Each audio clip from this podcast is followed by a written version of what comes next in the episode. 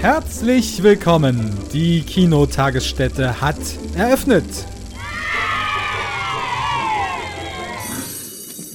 Hm, das ist ja eine lustige Truppe. Willkommen zum Nachsitzen. Liebe Zuhörerinnen und Zuhörer da draußen, herzlich willkommen bei der jüngsten Nachsitzen-Folge, die wir äh, relativ spontan auf die Beine gestellt haben. Eigentlich stand ja was anderes auf dem Plan. Das wird jetzt eben nach hinten geschoben, denn wir wollen mal äh, wieder ein bisschen Aktualität in die Sache bringen mit der Besprechung von drei Filmen. Ursprünglich äh, sollte es nur einer werden, denn eine gewisse, gewisse Person hatte Rede- bzw. Diskussionsbedarf über Eternals. Und äh, wir sprechen im Verlaufe dieser Folge dann auch noch über Last Night in Soho sowie Titan. Ähm, mal schauen, was dabei rauskommt. Alles relativ kurzfristig, alles sehr spontan, so wie es unsere Kernkompetenz ist. Und ähm, da da wird schon gelacht im Hintergrund. Äh, da Marius sicher äh, lieber Hassfilme von anderen Menschen anschaut und Benny sich im Heimkino verkrochen hat, äh, habe ich mir dafür andere Verstärkung geholt, die ihr schon mehrfach im Podcast gehört habt, nämlich die liebe Ecke. Hallo.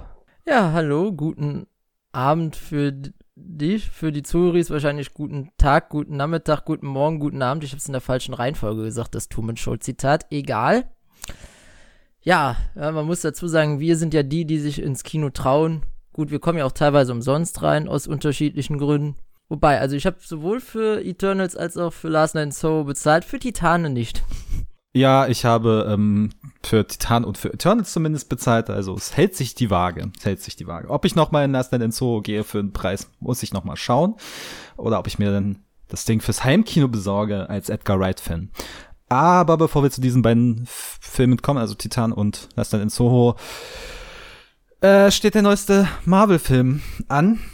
In unserer Besprechung Eternals von Chloe Zhao, Chloe Zhao, äh, frisch gebackene Oscar-Gewinnerin für den besten Film und die beste Regie und äh, ich glaube damit die erste Regie-Oscar-Preisträgerin, die einen Marvel-Film inszeniert, wenn ich das richtig im Gedächtnis habe, wenn mich das nicht täuscht.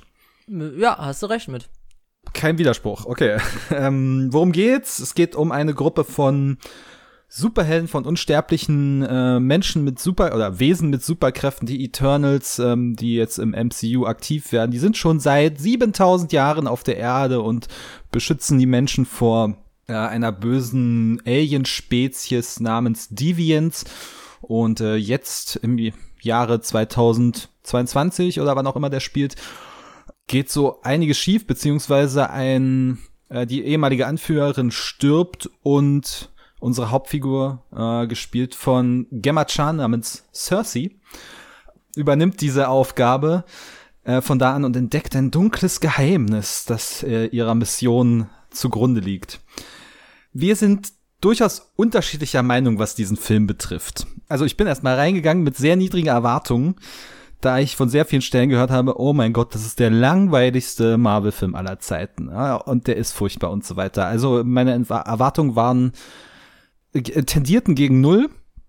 Und umso positiver wurde, wurde ich überrascht. Es ist jetzt kein brillanter Film, es ist definitiv kein, ah, noch nicht mal ein sehr guter Film, es ist definitiv nicht der beste Marvel-Streifen, den wir bisher gesehen haben, aber einer der sich für mich nicht wirklich nach Marvel angefühlt hat, zumindest größtenteils, und deswegen fand ich ihn erfrischend in der Hinsicht.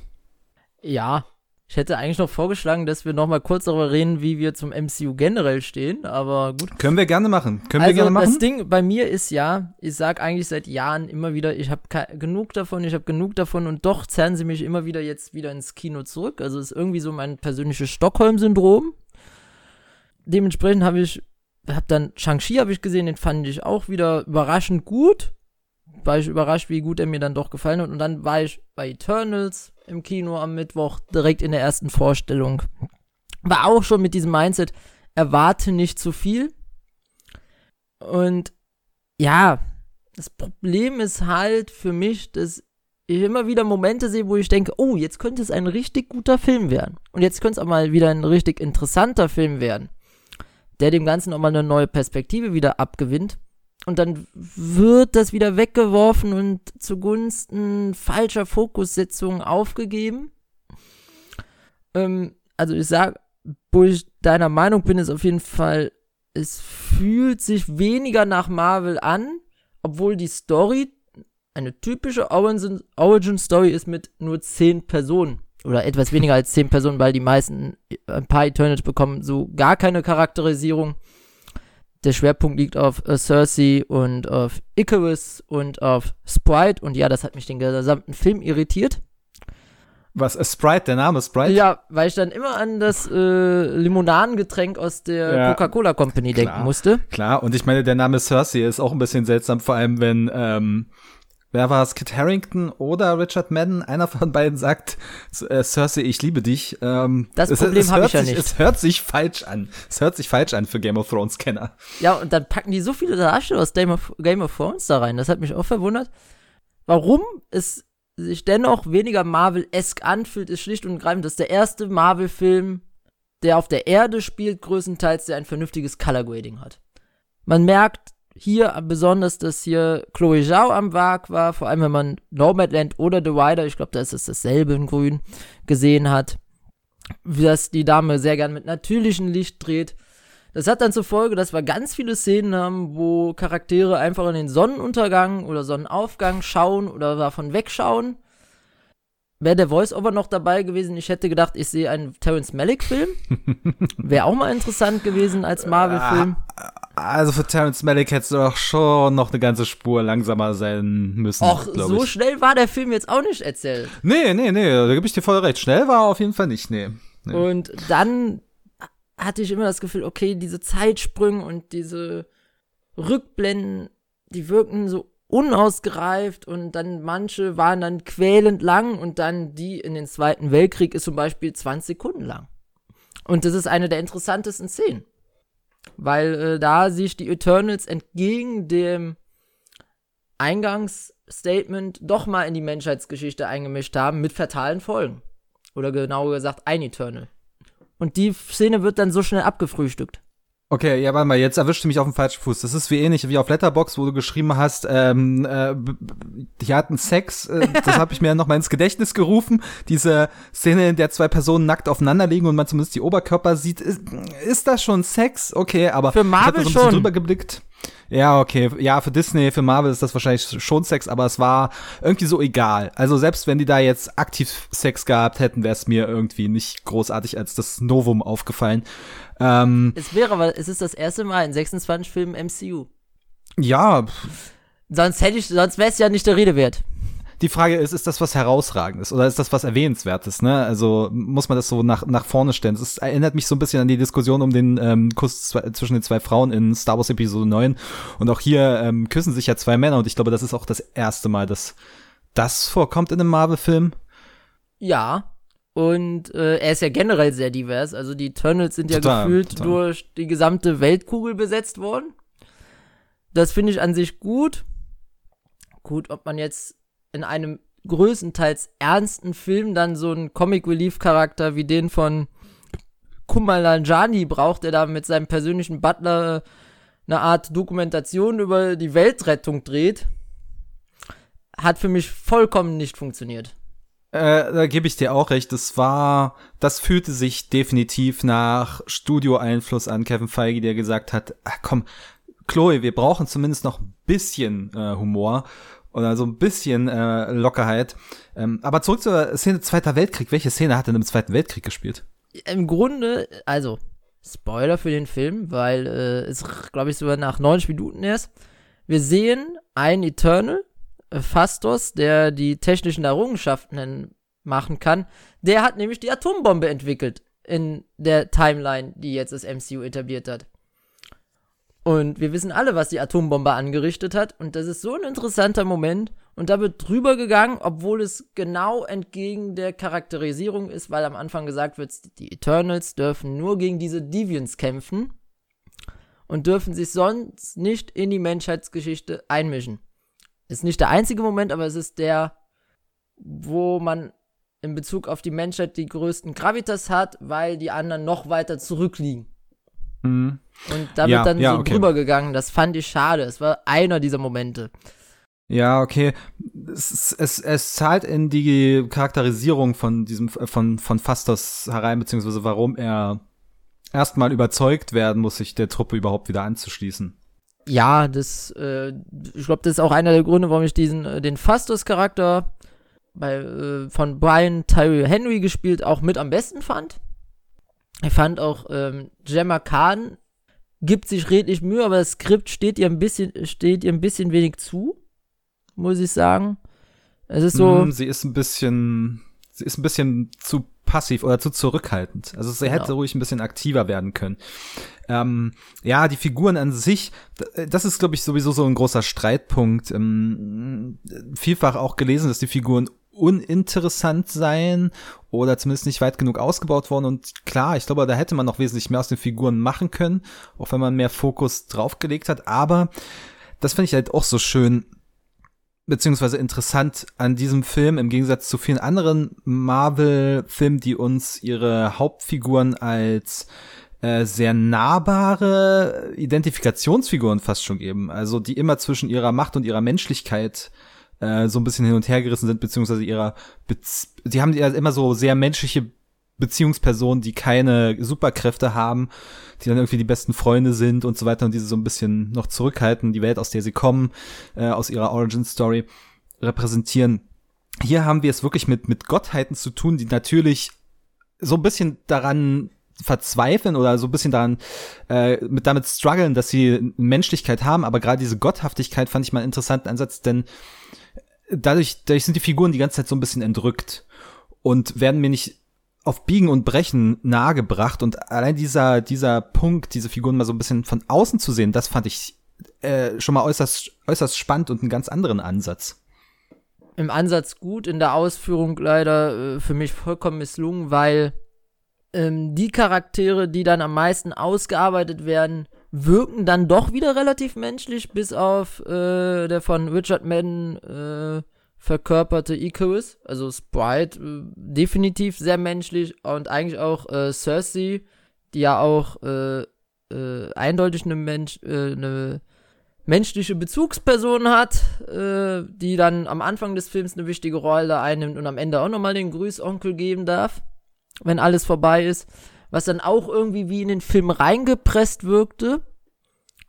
Ja, also ich finde noch, ich finde noch nicht mal, also ich finde bei weitem nicht schlimm, dass es mal entrückte Charaktere sind, weil, wenn wir ehrlich sind, Superhelden oder gottgleiche Figuren sind ja so, aber ich hatte nie irgendein Interesse daran, die inneren Konflikte von denen zu verstehen, die dann teilweise angerissen werden, aber auch nicht stark genug dafür, dass der Film sich so viel Zeit nimmt, um, um die Vorgeschichte zu erzählen und anhand derer die Eternals, wie sie dann im Jahr 2022, 2023 bei der Marvel Timeline blickt man ja nicht mehr durch, durch die fünf Jahre Sprünge, ähm, nicht mehr interessant genug erscheinen lässt. Ja, es ist, es ist, glaube ich, sehr subjektiv und genauso subjektiv ist auch mein Eindruck davon, dass es sich dass es sich eben so wenig wie ein Marvel-Film, wie ein typischer Marvel-Film anfühlt. Also das Tempo haben wir schon erwähnt. Es ist ja dieses, man muss es fast schon sagen, Chloe Zhao-Tempo inzwischen, das meine, wer The Rider und äh, Nomadland gesehen hat, weiß, dass sie sich sehr zurückhält im Tempo. Also dagegen Der, ist das ja schon ein Tempofest. Ja, Tempofest würde ich nicht sagen, aber äh, äh, er arrangiert irgendwie so zwischen dem typischen Marvel-Tempo und ähm, Nomadland. Aber es ist trotzdem sehr entschleunigt, würde ich sagen. Und, und diese, diese Erzählweise, so, so sperrig sie auch vielleicht auf viele wirkt, für mich entwickelt die, und das hat auch dieser Film geschafft, nach einer gewissen Zeit so einen Sog. Man, man, man fühlt sich so in die Bilder reingesogen. Mir passiert es im Kino sehr, sehr häufig, auch wenn Film nur knapp zwei Stunden geht, dass ich mal, dass ich auf äh, die Uhr gucke, wie, wie lange geht denn der jetzt noch? Nicht, weil ich den Film unbedingt langweilig finde, sondern einfach nur, weil ich wissen will, wo wir jetzt ungefähr sind und äh, wie lange das noch dauern könnte. Aber bei dem hatte ich nicht einmal das Interesse. Irgendwie haben mich diese Bilder gefangen, äh, der ganze Handlungsverlauf. Also Zhao hat da so einen Sog äh, entwickelt, der mich voll catcht. Uh, und das, was auch nicht typisch Marvel ist, ist, wie ich finde, die Struktur. Und das hat man gerade bei den letzten Black Widow und Shang-Chi, habe ich das sehr stark gemerkt. Du hast diese typischen, ich würde jetzt mal sagen, so fünf Schauplätze über den Daumen gepeilt. Und auf jedem Schauplatz muss eine, muss einmal Plot vorangetrieben werden, dann kommt Action und dann wird Plot vorangetrieben, Schauplatzwechsel und so weiter. Und das zieht sich immer so durch. Und bei Eternals hast du das nicht. Äh, ich würde sagen, ich glaube, es gibt ja nur drei Actionsequenzen, wenn man, wenn ich das so im Gedächtnis habe. Am Anfang relativ, äh, dann im Wald und hatten halt den obligatorischen Schlusskampf. Genau. Und aber ich glaube, Black Widow hatte auch nur drei große Actionsequenzen. Also gut, ich habe den, hab den jetzt äh, zur Vorbereitung tatsächlich am ähm, Freitag erst geguckt und fand den, ähm, will nicht sagen äh, langweiliger, aber ich fand ihn auf jeden Fall den konventionelleren Marvel-Film. Weswegen die Fallhöhe nicht so gut war, aber ähm, ja, also Eternals ist auf jeden Fall der interessantere Film. Ich hatte auch immer wieder in diesem Film Momente, wo ich, wo ich ihn unbedingt mögen wollte. Und vielleicht ist das genau dieser Moment, ich glaube, wir hatten das schon bei Nomadland, da muss man in diesen Chloe Zhao äh, äh, Zug Modus reinkommen. reinkommen ja. ja. Da muss man reinkommen. Und ich war dann immer wieder draußen und dann gab es immer wieder Momente, die mich gecatcht haben und genau die werden dann nicht weiterverfolgt. Weil im Grunde äh, wirft dieser Film nochmal ein ganz anderes Licht auf die Ereignisse in Avengers Infinity War und Avengers Endgame. Das wird in diesem Film aber auch nur in einem Nebensatz angedeutet und das, was ich mir dann daraus gemacht habe, an Gedanken während der Film weiterlief, fand ich interessanter als den Film. Das ist, äh, und das ist schade. Weil, ähm, ja, so, weil, äh, ja, deswegen, Eternals fühlt sich schon teilweise anders an, aber dennoch fühlt es sich dann dennoch an, als müssten so die gewissen Checkboxen abgehakt werden, der Humor, auch die Actionsequenzen. Und ich muss sagen, auch wenn ähm, da kein furchtbares Schnittgewitter äh, zu Werk gegangen worden ist von, aber ich hatte nie das Gefühl, dass Chloe Zhao eine gute Actionregisseurin ist. Muss sie auch nicht sein.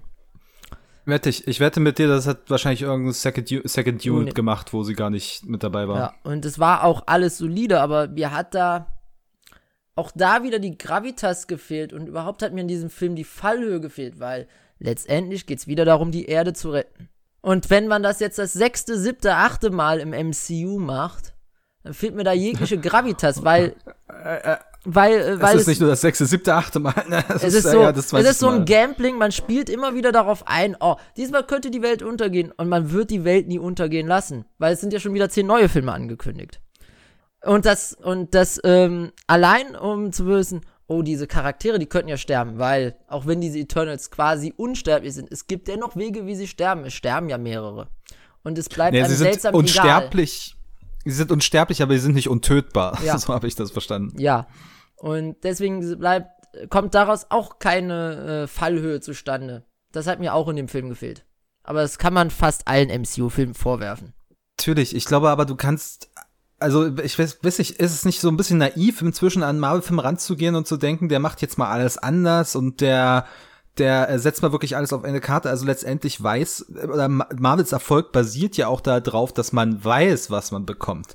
Und man wird nicht den besten Film des Jahres bekommen, wahrscheinlich mal einem Marvel-Film. Und äh, man wird kein herausragendes äh, Kunstwerk bringen, was jetzt das ganze Superheldenkino oder das Kino an sich ähm, auch auf den Kopf stellt, sondern du bekommst relativ solide Kost.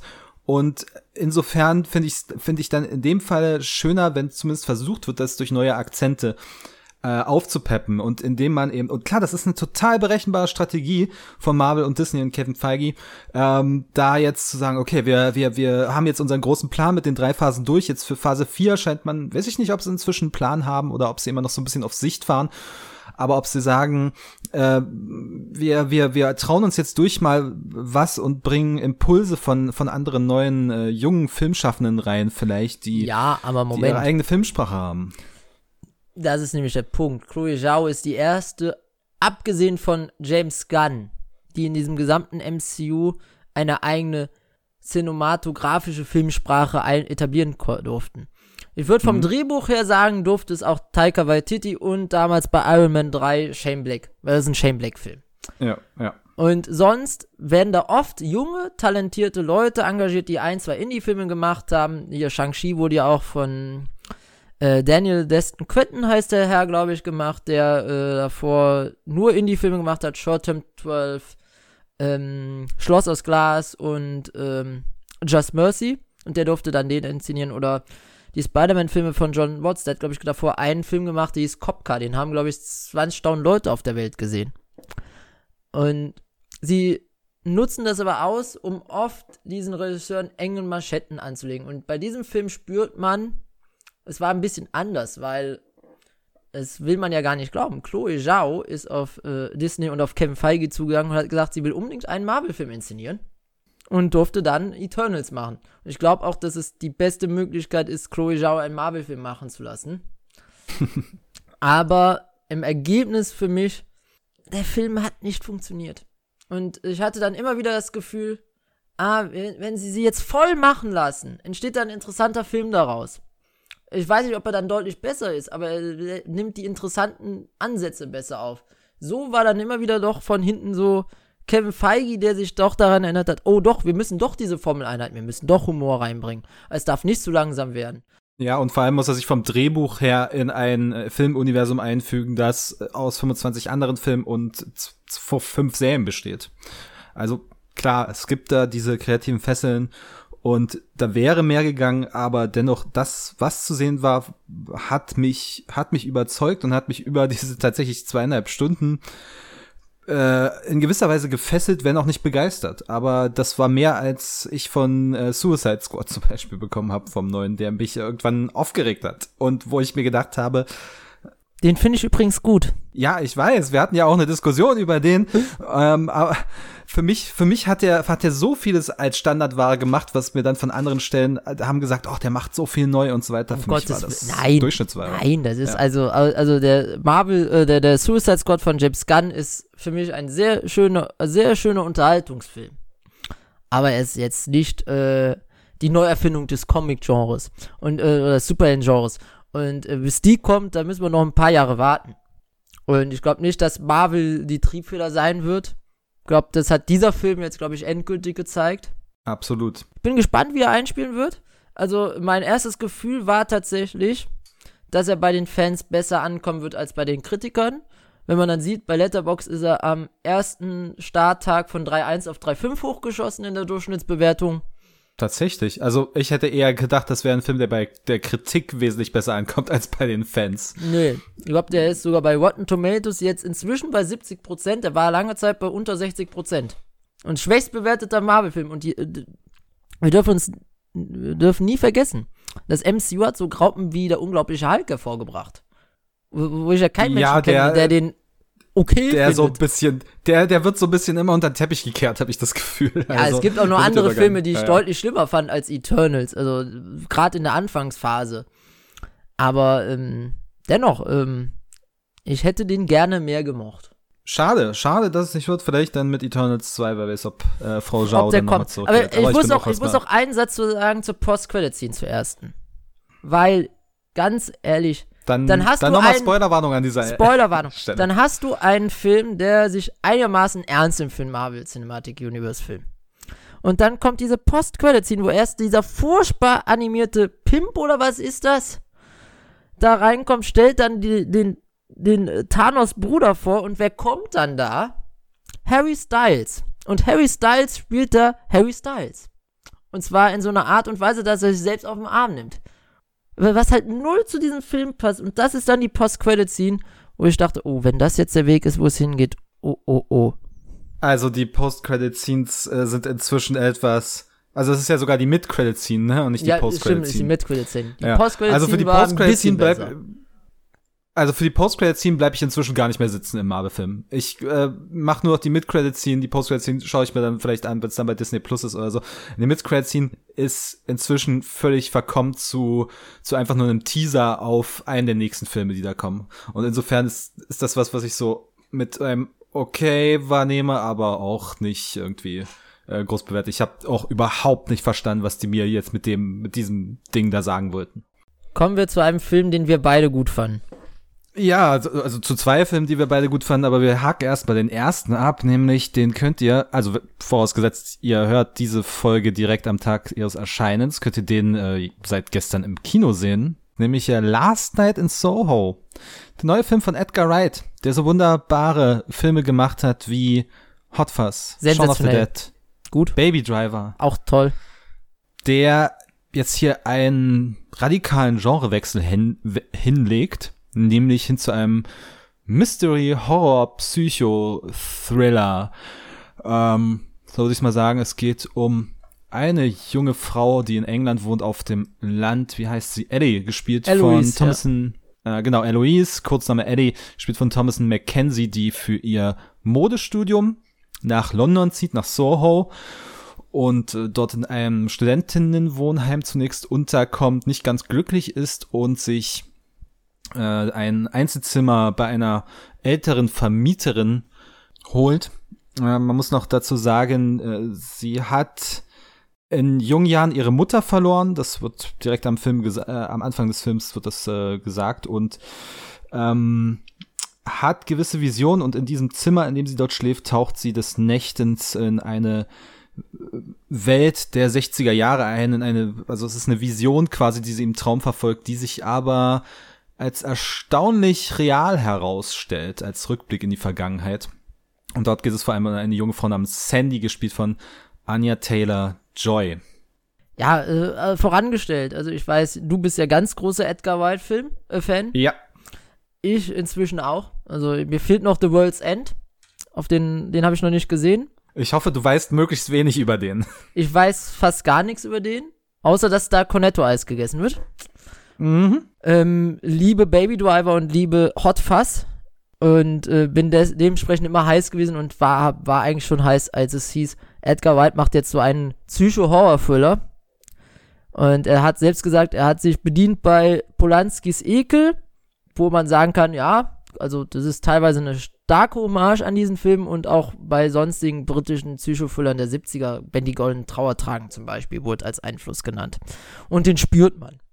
Die erste halbe Stunde spürt man ganz wenig, dass das ein Edgar Wright-Film ist. Auch wenn am Anfang so ein bisschen die Antithese zur Anfangssequenz von Hot Fuzz da ist, wo, weil bei Hot Fuzz muss ja der Cop aufs Land und sie muss, Eloise Mhm. kommt vom Cop äh, vom Land in die Stadt und es wurde quasi genau gegenteilig inszeniert. Also deutlich normaler als wie, Hot, wie, wie White äh, das in Hot Fuzz inszeniert hat. Das radikale Schnitttempo spürt man nur ganz, ganz selten. Aber der Film braucht diesen Auftakt, diesen ruhigen Auftakt. Er zeigt uns auch sehr, sehr ruhig, sehr entschlossen, dass sie Visionen hat und erklärt aber nicht, wie das zustande kommt. Finde ich sehr konsequent und baut dann dieses auf, okay, sie ist introvertiert, sie kommt nicht so wirklich klar. Es gibt zwar einen jungen Mann, der ihr helfen will, aber dem sie auch nicht so wirklich vertraut, weswegen sie aus diesem Studentenwohnheim, Studentenwohnheim auszieht bis dahin ist es ein ganz guter Film und dann kommt diese, taucht sie in diese Nostalgiewelt auf und dann wird es ein hervorragender Film, meiner Meinung nach. Also, was äh, Edgar Wright da im London der 60er Jahre an Cinematik abfeuert, ist unglaublich. Also, also allein jede Spiegelszene in diesem Film ist sensationell. Jede ja, einzelne. Ja. Ähm, diese, diese Spiegelung, diese Wechsel zwischen äh, Anya Taylor-Joy und äh, Thomas Mackenzie, also das ist äh, rein schon mal technisch ist das ähm, super stark und inszenatorisch hat er da wirklich einige Kniffe drin. Ich meine, das, Edgar Wright ist einfach ein Regisseur mit einer wahnsinnig starken Visualität und hier ist sie anders, hier setzt sie mehr ihr setzt nicht auf dieses schnelle Tempo und ähm, auf auf so einen gewissen äh, dieser Takt, dieser Schnitttakt ist mir zumindest nicht aufgefallen, aber gerade auch also in den Nachtszenen diese äh, die, dieses verrauchten Clubs, diese Neonlichter, das bringt ja alles wunderbar stark zusammen. Der Soundtrack ist, äh, also die, die Soundtrack-Liste, was er da an Songs alles auffährt, ist für mich ein, ein Traum mal wieder. Äh, Freue mich da schon, die, die komplette Playlist mal äh, Oh ja. durchhören zu können in Ruhe. Aber also gerade für dich auch als äh, extremer Musikfan wahrscheinlich auch ein Traum gewesen, oder? Also, ich sag mal so, irgendwann nach einer Stunde kommt dann der Charakter von Terence Stamp in der realen Welt und sagt zu ihr, Eloise, wie der Song. Da habe ich so gedacht, Ja. jetzt spiel verdammt noch mal diesen Song bitte. Aber der ja. passt doch perfekt rein. Und er spielt ihn dann eine halbe Stunde später. Ich so, ja, jetzt ist es, ja, jetzt endgültig, jetzt ist mein Film. Und Klar, ja, klar. also also die das hat er auch Musik schon mal toll. Baby Driver gemacht, ne? Musik ganz toll, äh, visuell, also visuell. Ich, also ich war wirklich verliebt, wie, wie, wie er das visuell alles umgesetzt hat mit den Neonlichtern, mit den Settings, mit dem Au mit den Outfits, auch wenn ich das eine rosane Outfit, was eine tragende Rolle spielt, gar nicht so hübsch fand. Ich mochte da, also gerade an Anya Taylor-Joy eher das weiße Outfit. Und auch diese, äh, wie das dann einhergeht mit dem psychischen Verfall, den Eloise mitmacht. Der, man merkt ja schon am Anfang, okay, sie hat Visionen, sie ist, sie hat irgendwas, was, äh, sie ist psychisch krank. Und man merkt, dass ihr die Situation so weiter zusetzt.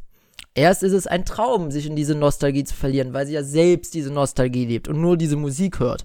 Und dann erlebt sie die Schattenseiten mit. Und man merkt, okay, Edgar White, der will hier keine Liebeserklärung machen wie ganz viele andere Filme mit Nostalgie. Nee, das ist eine Abrechnung, eine bitterböse Abrechnung. Da kommt dann ins Spiel, dass wir dann noch den Charakter von Matt Smith haben, der meiner Meinung nach ideal besetzt ist und also der bekommt nicht viel zu spielen, aber das, was er spielt, ist grandios. Man kann diesen Film eindeutig lesen als äh, eine Abrechnung mit der alten Gesellschaft, die meint, früher war alles besser und ja. halt Frauenfeindlichkeit unter den Teppich gekehrt hat. Genau, genau. Es ist eine, also stimme in allem zu, extrem kritische Auseinandersetzung mit, mit der, mit Nostalgie, mit der Verklärung äh, der Vergangenheit und auch mit toxischer Männlichkeit, die da ähm, mit auch einhergeht. Also das ist, Oh, also ich habe mich in einigen Szenen tatsächlich äh, genauso unwohl gefühlt, also wahrscheinlich nicht genauso unwohl gefühlt, aber ich konnte äh, auch ein gewisses Unwohlsein ähm, verspüren, was da auch äh, eben Eloise verspürt. Dazu kommt dann aber, es ist halt nicht nur dieser Film, der auf dieser Interpretations- und kritischen Ebene funktioniert, sondern auch als Unterhaltungsfilm, als ähm, Horrorthriller. Äh, er baut sukzessive Spannung auf, äh, braucht diesen Aufbau, um den Charakter nachzuvollziehen, warum sie sich in diese Welt hineinlässt und dann versteht man auch, warum sie da nicht mehr rauskommt. Und dann nimmt der Film auch in der im Tempogefühl zu. Es wird immer zack auf zack, es, es passieren immer mehr Szenen, wo sie nicht mehr Herr ihrer Sinne ist. Also allein diese Bibliotheksszene. Ja. Er steigert sich in der Intensität halt unglaublich. Und äh, das gipfelt dann in einem wunderbaren Finale, wie ich finde. Und äh, da zeigt Edgar White auch, ähm, was bei mir eigentlich selten funktioniert, nämlich, dass er einem komplett an der Nase herumführt. Weil im Grunde ähm, bietet, ich würde sagen, die Auflösung bietet nochmal einen Twist. Der super vorhersehbar ist, wie ich finde. Also ich habe schon nach einer Stunde. Ich habe den nicht also null gerafft. Also ich habe hab dann gedacht, ach scheiße, er hat mir alle Brocken hingeschmissen, damit ich ihn raffe aber ich habe mich von, ich habe mich auf die falsche Fährte locken lassen. Und das passiert mir höchst selten. Äh, kommt jetzt drauf an, welchen Twist wir meinen, aber äh, also der Film ist jetzt ein Tag im Kino. Ich hab, will, will jetzt auch hier nicht unbedingt spoilern. Das ist, äh, das ist ein bisschen schade. Ähm, nee, lassen wir dabei. Aber also den einen Twist zumindest, den, ich glaube, den entscheidenden Twist, den habe ich nach, nach einer Stunde, nach einer, also relativ schnell wirklich gemerkt mit dem Ende auch hier, also ich will nicht spoilern, mit dem Ende hatte ich, hatte ich direkt nach dem Kino so meine Probleme äh, ich werde nicht konkret, ich sag bloß Täter-Opfer-Verhältnis finde ich äh, in der Hinsicht schwierig, aber das ist, glaube ich, etwas, was der Film genauso herausfordern will. Dieses Denken, wer ist hier Opfer, wer ist Täter, wer wird durch sein Opfersein zum Täter gemacht und inwiefern, äh, wie ist da die, die Beziehung von Schuld, von, ähm, von Folgen des eigenen Handelns. Äh, da finde ich ihn, hat er, hat er eine sehr starke Ambivalenz, äh, macht sich's nicht zu einfach und ähm, ja, also das sorgt nicht, ich kann wenig konkret an dem Film kritisieren, außer dass er mich eben weil ich doch relativ stark geprägtes Bild von Edgar Wright habe und so sehr ich das auch respektiere und mag und äh, wie, wie er da, oder dass er einen Genrewechsel hingibt, aber wenn ich ähm, die Dokumentation, die Sparks Brothers, die ich nicht gesehen habe, rausnehme und seinen, seinen Erstlingsfilm A Fistful of Fingers, muss ich sagen, ist es für mich der zweitschlechteste Film nach Scott Pilgrim von ihm, was nicht heißt, dass es ein schlechter Film ist. Es ist immer noch ein sehr guter Film, aber alles äh, andere finde ich äh, liegt liegt da noch mal eine ganze Stufe drüber von ihm. Also äh, bin ich anderer Meinung. Ich müsste ihn noch mal sehen und müsste auch Hot Fuzz noch mal sehen, weil äh, ah, das sind für mich seine stärksten Filme zusammen. Also das ist für mich Last Night So ist zusammen mit Hot Fuzz und eventuell Baby Driver der stärkste Film von ihm. Und äh, wenn man dann irgendwann eine Rückschau auf Edgar Whites Werk machen, da wird man sagen, okay, er hat als sehr guter Comedy-Director angefangen, der Comedy mit anderen Genres gemixt hat, mit Crime-Filmen, Hotfuzz, mit Zombie-Horror, mit Apokalypsen-Film, mit Nerd-Film. Ähm, also Scott Pilgrim finde ich auch den schwächsten Film von ihm. Und jetzt, Baby, jetzt sind wir in der Phase, wo er von einem sehr guten Genre-Regisseur wird zu einem, wo ich sage, das wird einer, in de an dem man sich lange abarbeiten wird, auch in Filmhochschulen und in der, äh, in der späteren Rezension. Das wird ein maßgeblicher Regisseur werden und das liegt unter anderem daran, dass er jetzt diesen Genrewechsel verzogen hat. Ich bin mir ziemlich sicher, dass der nächste Film wieder was komplett anderes sein wird. Mhm. Weil ich glaube, jetzt ist er in der Phase, dass er jetzt alles ausprobieren will und sehen will, was er alles kann. Und ich traue ihm alles zu. Und das Als ist, nächstes kommt sein Marvel-Film. Ja, den hätten wir ja beinahe schon gehabt mit Ant-Man. Ich glaub, Stimmt, mit Ant-Man. Ich glaube, ja, er wäre besser geworden als der Ant-Man, den wir jetzt hatten. Aber das ist auch nicht so schwer. Definitiv, ja. Ja, definitiv. Definitiv. Okay, also wir sind uns einig. Toller Film. Von mir eine uneingeschränkte Empfehlung. Ich bin mir unsicher, ob der bei dir in den Jahrescharts am Ende landet, aber bei mir hat er jetzt schon einen Platz sicher. Wie weit vorne weiß ich noch nicht, aber bei mir könnte, könnte es, könnte es knapp werden, ob er es in die Top 10 schafft. Ich äh, werde das alles noch mal kurz vor Jahresende eruieren. Mhm. Äh, ein Film hingegen, der definitiv in meiner äh, Jahrestop 10 landen wird und äh, das wahrscheinlich auch sehr weit oben ist, der Gewinner der Goldenen Palme dieses Jahr von Julia Ducournau namens Titan. Über den wolltest du auch noch mal gerne sprechen, denn äh, du warst der Meinung, wir haben, obwohl wir ihn beide gut finden, ähm, unterschiedliche Meinungen. Ja. Oder unterschiedliche, wir haben ihn unterschiedlich äh, gesehen, diesen Film. Ja. Also wer Christian auf Letterboxd folgt, der wird nach der äh, Sichtung in der PV eine Kurzkritik gefunden haben von der intensivste Body Horror seit die Fliege. Danach habe ich mir sofort die Fliege angesehen. Erstmal danke dafür. Der ist sofort in meine all-time besten Lieblingsfilme eingestiegen. Den fand ich überragend. Und dann ich, war ich dann endgültig heiß auf Titane, hab den am ersten Abend geguckt, ich war ultra müde, es war eigentlich nur so, ich hatte wenig Zeit, äh, als der lief, der lief ja im Oktober an, aber wollte ihn unbedingt sehen und hab mir dann quasi zwei Stunden wirklich freigeschaufelt, um da äh, bei uns ins Kino zu gehen und ihn anzugucken. Und puh, ist das ein Monster von einem Film. Ich fand den Body Horror Aspekt gar nicht so sehr dominierend. Aber mich hat dieser Film auch sehr gut bekommen. Und je länger ich drüber nachdenke, umso besser wird er. Ich glaube, hier an der Stelle könnte man auch Marius einspielen. Ja, das äh, weil er können wir mal gerne machen an der Stelle. anspricht, was, äh, was für mich auch äh, sehr tragend in dem Film ist.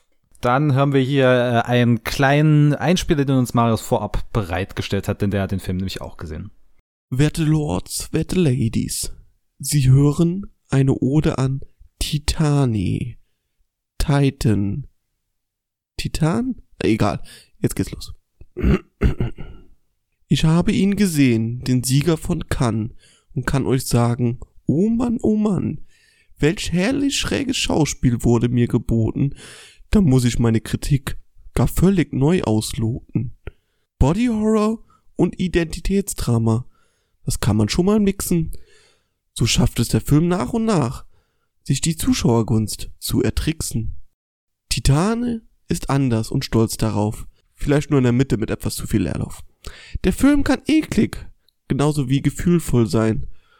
Bei so einem Unikat verzichte ich jetzt auf jeden weiteren Reim. Nun lasst euch ein auf dieses Abenteuer voller Wut und Liebe, sonst gibt's von Ecke und Christian ordentlich Hiebe. Viel Spaß weiterhin bei der Folge und ich verspreche, der Film ist bei der Jahresabschlussfolge wieder bei uns auf der Bildfläche. So, mach weiter jetzt. Los! Ja, äh, Hiebe gibt's vor allem fürs Reimschema, lieber Marius.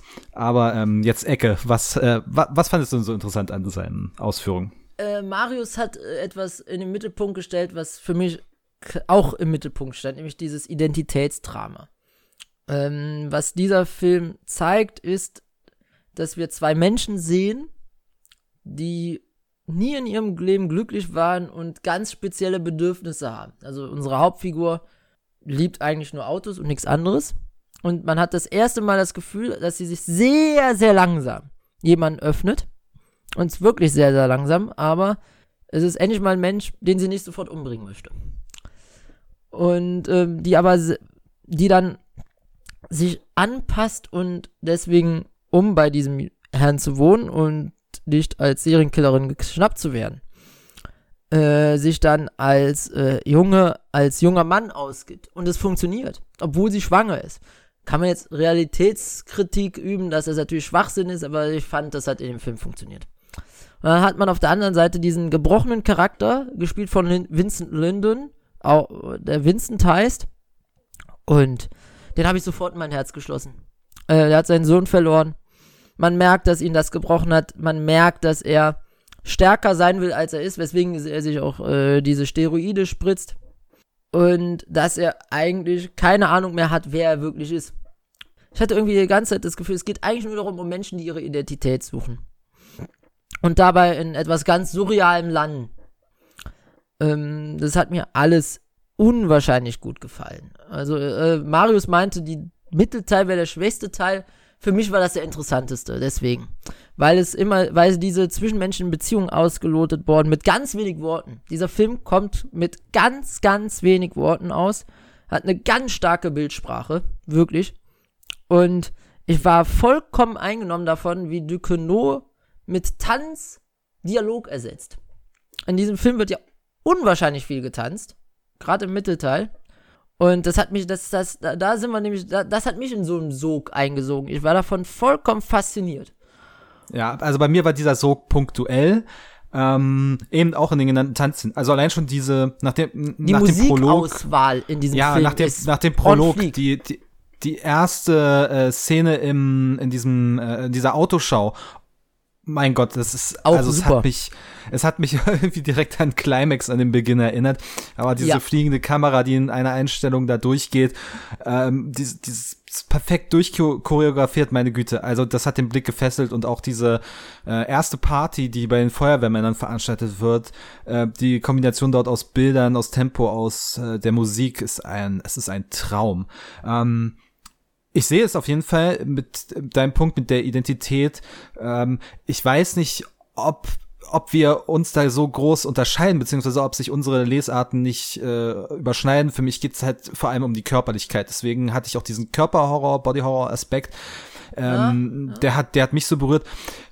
Diese beiden Hauptfiguren, ich auch ich finde die Beziehung zwischen den beiden brillant in ihrer ganzen Ambivalenz und in ihrer ganzen Vieldeutigkeit und äh, in dem was was ich selber dort hineinlesen muss und wie dann doch ihre Motivation und ihr Handeln für mich nachvollziehbar werden.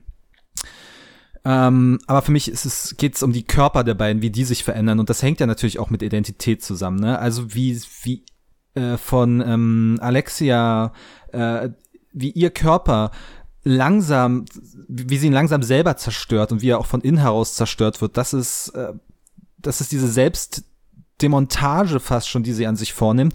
Und Vincent wiederum, der sich eben mit äh, diesem Testosteron einem Selbstoptimierungsprozess unterzieht.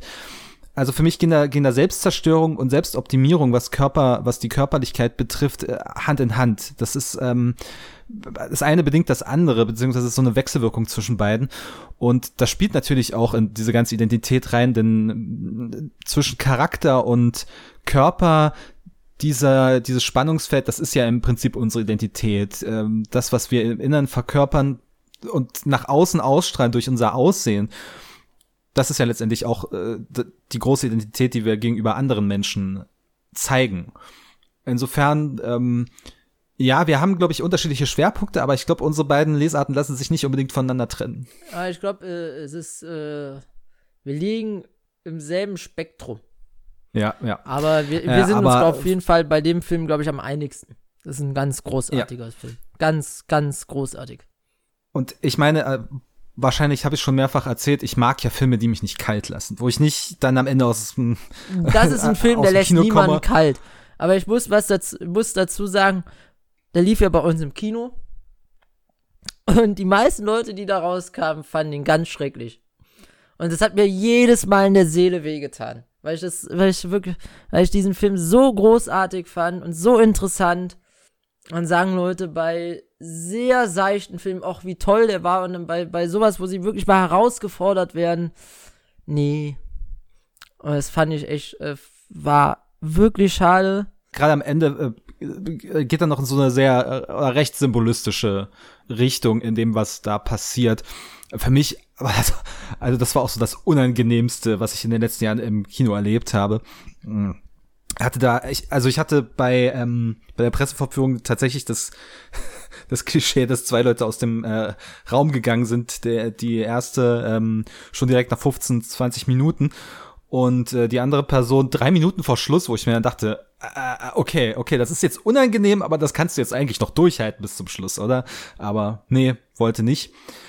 Und äh, ja, es ist ein sperriger Film. Es ist, ich habe, ich kann, also ich kenne so, wenn, wenn man mit Leuten schon mehrfach Filme geschaut hat, kann man ja ungefähr ihren Filmgeschmack abschätzen. Und ich habe auch so bei so zwei, drei äh, Menschen in meinem Umfeld weiß ich ganz genau, okay, dieser Film ist nichts für die. Die werden sich den anschauen, die werden den nicht mögen, die werden den hassen. Ich meine, ich habe ja sowas auch teilweise. Irgendwie an Terrence Malick Film komme ich nicht ran. Ähm, ich mag Terrence Malick Filme zur Info. Ja, also ich habe. Äh, also zumindest die, die ich gesehen habe. Ich habe nur drei gesehen.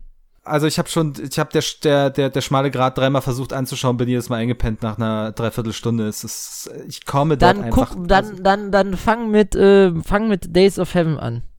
Ja, ja, das nee, ist doch Tree der of Life hat mir schon gereicht. Tree of Life hat mir Days schon gereicht. of Heaven ist der zugänglichste, weil er eine ja. vernünftige Geschichte erzählt. Nee, aber bei Titan, ich kam aus dem Kino, ich wusste erstmal nicht so wirklich, was ich sagen soll. Und ich, dieser Film ist auch so, so, so wunderbar vieldeutig in dem, was man daraus äh, ja. mitnehmen kann.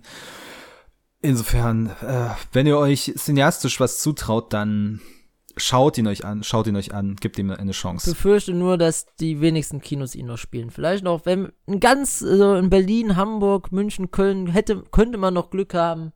Ja, er wird jetzt nicht mehr in vielen laufen, aber ich denke mal, die die Zeit zwischen Kino und Heimkino-Release ist in den ist in Corona-Zeiten ja sehr geschrumpft ähm, vielleicht haben wir noch vor Jahresende für sein Kino Und äh, was man noch dazu sagen darf, äh, der Film wurde tatsächlich ausgewählt für Frankreich für den besten internationalen Film bei den Oscars. Mutige Wahl. Mutige Wahl bei den Franzosen. Ja, also da, ich meine, nach Parasite ist da, glaube ich, schon ein bisschen gebrochen, ohne die beiden jetzt ähm, vergleichen zu wollen, aber da ist schon so ein gewisser Damm gebrochen, der vielleicht etwas unkonventionelleren äh, Stoff auch bei den Oscars qualifizieren könnte. Aber klar, warum machst du nicht, wenn du einen Cannes-Gewinner hast, dann wirst du ihn auch bei den Oscars einreichen. Naja, oder? aber sie haben ja auch den Venedig-Gewinner. Das Abtreibungsdrama Happening, äh, ich weiß gar nicht, wie der heißt. Auf jeden Fall ein Abtreibungsdrama. Und, und es gab noch den neuen Film von Skelin Skiama, Petit Maman. Stimmt, ist der eigentlich schon raus? Nee, nee der, der kommt, glaube ich, in Deutschland oder? erst nächstes Jahr. Da sind wir dann gespannt. Ja. Die gute Frau hat ja Porträt einer jungen Frau in Flammen gemacht. Bin sehr gespannt, Und, was da äh, noch kommt. Ich empfehle allen Menschen, die ihr Erstlingswerk und ihren Zweitling zu gucken. Äh, Waterlilies und Tomboy. Ganz tolle Filme. Dann danke nochmal für diese Tipps und äh, vielen Dank, dass du äh, ja so relativ spontan für diese Folge dich äh, einsch hast einspannen lassen. Ja, immer gerne. Solange wir nicht über Squid Game reden mussten. Hm, hast du die geschaut? Nee. Nee, okay, Deswegen. schade. Sonst hätten wir das auch machen können. Nein, also ich, äh, falls da draußen noch jemand Lust hat, über Squid Game zu reden, meldet, meldet euch. Ähm, geht mir nicht darum, irgendwie diese Serie zu zerreißen oder in die äh, Höhe zu jubeln. Im Gegenteil, mich interessiert eher der, der Grund für den Hype. Den könnte man mal so ein bisschen diskutieren. Aber das vielleicht an anderer Stelle. Ansonsten dann vielen Dank für, an euch draußen fürs Zuhören. In der nächsten regulären Folge geht es um Spoiler. Ja, hatten wir ja heute auch. Ja, hatten wir auch. Und vielleicht haben wir dann noch eine Regelung äh, gefunden am Ende der nächsten äh, Folge, wie wir es zukünftig mit Spoilern handhaben. Einfach sagen. Ja, ja, mal schauen. Vielleicht doch direkt am Anfang der Folge, aber das ist der Findungsprozess, der den Benny innerhalb der Folge anstrebt. Ich bin gespannt und äh, danke nochmal an Ecke. Danke. Danke, dass ich äh, mit dir darüber diskutieren durfte, über die drei sehr interessanten Filme. Ja, sehr gerne. Äh, hat mich auch gefreut. Wir hören uns dann oder betteln uns dann beim nächsten Filmquiz oder wenn mal wieder ein anderes Thema ansteht, wo äh, du dich äh, einschalten hm, möchtest. Na, ich habe einen Filmquiz für euch vorbereitet. So, son, und sonst, äh, ich biete mich jederzeit an, wenn Marius keine Jahrestop 10 voll kriegt. Okay. Ja, ja, obwohl, ich glaube, er hat inzwischen ein bisschen was geschaut. Gut, dann äh, machen wir den Sack zu. Nochmals danke für die Aufmerksamkeit und bis zum nächsten Mal. Ciao, ciao. Bussi. Vielleicht bekommen Sie sogar Lust, öfter mal nachzusitzen. Äh, wissen Sie, das kann ich gleich beantworten. Mit einem klaren Nein, das ist nichts für mich. Hinsetzen, Johnson.